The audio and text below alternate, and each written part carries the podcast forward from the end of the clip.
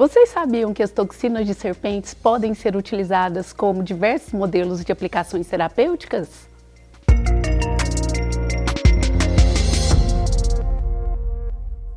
Meu nome é Renata Santos Rodrigues, sou professora do Instituto de Biotecnologia aqui da Universidade Federal de Berlândia.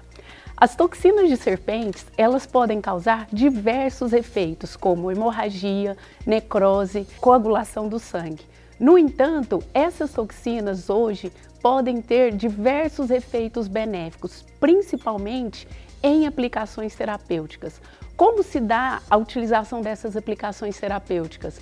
Essas toxinas, elas são utilizadas como modelos para o desenvolvimento de medicamentos. E esses medicamentos podem estar voltados tanto para a área do tratamento de cânceres, como leishmaniose e também diversas outras doenças antimicrobianas que podem matar bactérias, fungos e até mesmo vírus.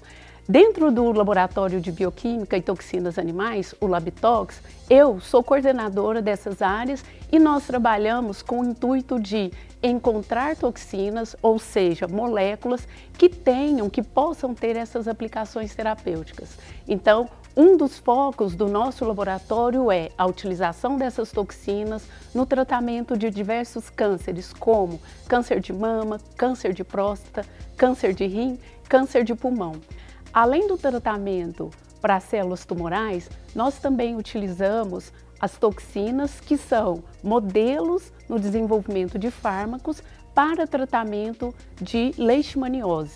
Então, no nosso laboratório, nós temos várias espécies de leishmania, onde, a partir do isolamento dessas toxinas, nós tratamos esses parasitas para saber se essas toxinas elas vão ter efeito ou não sobre determinados parasitas. Dessa forma, o laboratório busca aplicar a utilização das toxinas isoladas de peçonhas de serpentes na busca de agentes terapêuticos, com um único intuito: desenvolvimento de medicamentos para o combate de determinadas patologias que vêm acarretando a morte de várias pessoas.